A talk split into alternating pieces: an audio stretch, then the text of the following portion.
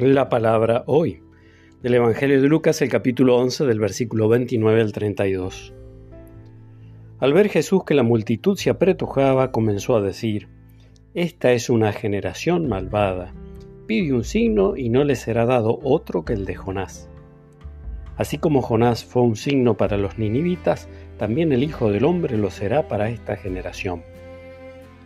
El día del juicio la reina del sur se levantará contra los hombres de esta generación y los condenará, porque ella vino de los confines de la tierra para escuchar la sabiduría de Salomón, y aquí hay alguien que es más que Salomón.